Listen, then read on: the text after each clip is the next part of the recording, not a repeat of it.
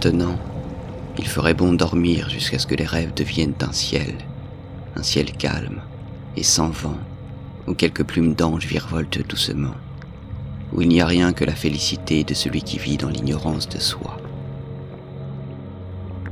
Mais le sommeil fuit les défunts. Lorsque nous fermons nos yeux fixes, ce sont les souvenirs qui nous sollicitent à sa place. Ils arrivent d'abord isolés, parfois d'une beauté argentée, mais ne tardent pas à se muer en une averse de neige étouffante et sombre. Il en va ainsi depuis plus de 70 ans. Le temps passe, les gens meurent, le corps s'enfonce dans l'humus et nous n'en savons pas plus. D'ailleurs, il n'y a ici que bien peu de ciel.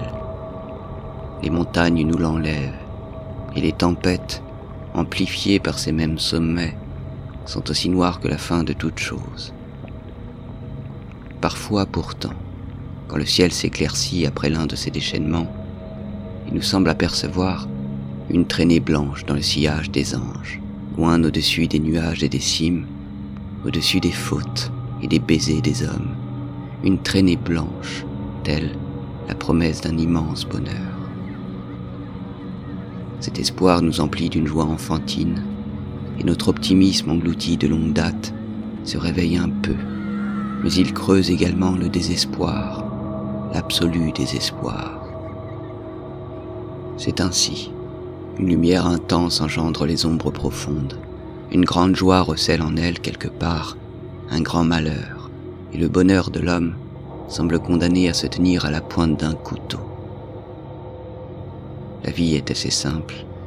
Ce que l'homme n'est pas, ce que nous nommons les énigmes de l'existence, ne sont que les enchevêtrements et les forêts impénétrables qui nous habitent. La mort détient les réponses, est-il écrit quelque part, et elle libère l'antique sagesse des enchantements qui l'emprisonnent. La mort détient les réponses. C'est évidemment là une parfaite ineptie.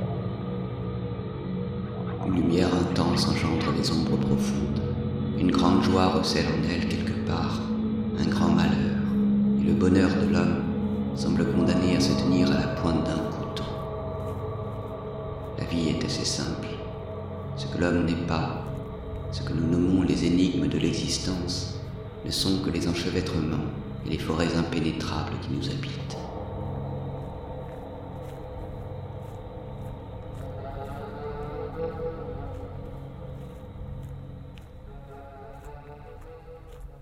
Ce que nous savons, ce que nous avons appris, nous ne le tenons pas de la mort, mais du poème, du désespoir et enfin des souvenirs lumineux, tout autant que des grandes trahisons. Nous ne détenons nulle sagesse. Pourtant, ce qui vacille au fond de nous la remplace et a peut-être plus de valeur.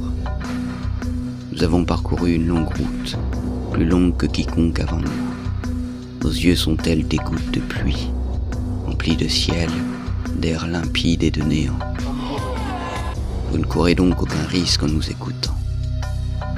Mais si vous oubliez de vivre, vous finirez comme nous, cette cohorte égarée entre la vie et la mort, si morte, si froide, si morte.